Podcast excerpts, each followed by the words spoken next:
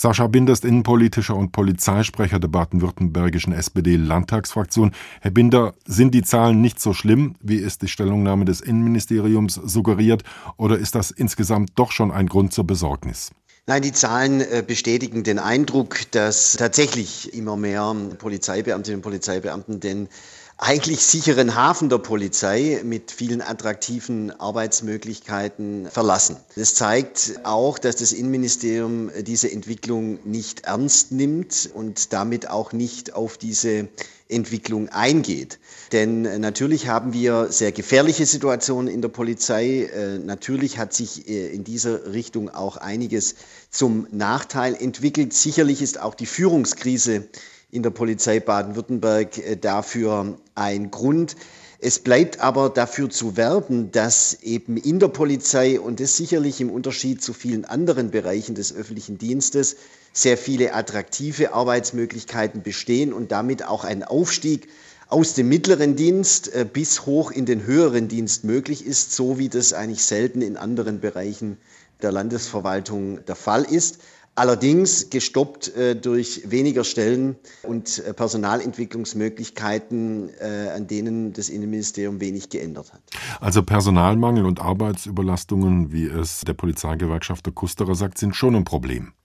Die sind ein Problem und es ist so, dass wir sehr viele junge Menschen haben, im Übrigen auch äh, die Abbrüche in der Ausbildung zunehmen und vor allem junge Menschen, die keine Entwicklungsmöglichkeiten sehen, den Aufstieg tatsächlich hinzubekommen. Wenn der Aufstieg nur für ein paar wenige möglich ist äh, und eben nicht für viele, dann werden viele sich andere Möglichkeiten suchen. Und deshalb ist es notwendig, mehr Stellen im gehobenen Dienst zu schaffen. Junge Menschen, die man damit äh, gewinnen konnte, dass sie den Aufstieg schaffen, auch diesen Aufstieg ermöglichen.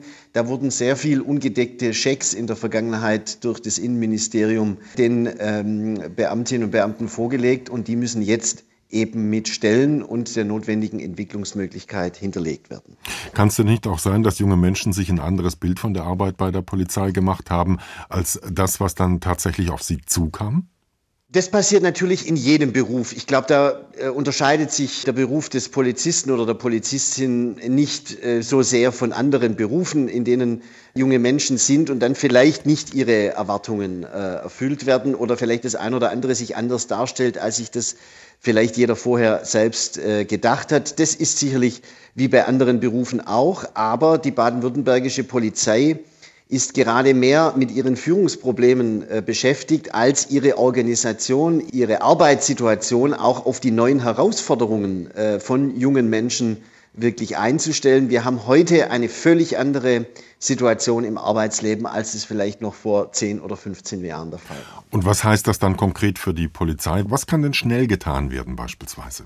Schnell getan werden kann, dass man äh, nicht nur viele neue Stellen schafft für junge Anwärterinnen und Anwärter, sondern dass man eben auch die eigene Organisation umbaut und auf die Bedürfnisse der jungen Menschen ausrichtet, dass sie äh, klare Entwicklungschancen haben, klare Personalentwicklungsmöglichkeiten sehen.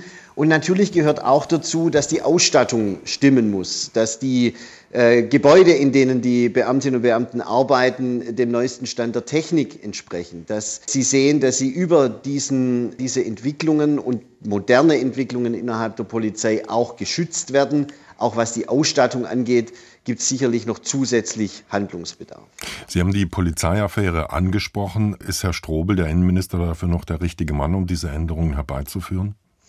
Also bisher äh, hat äh, der Innenminister keine großen Änderungen vorgenommen.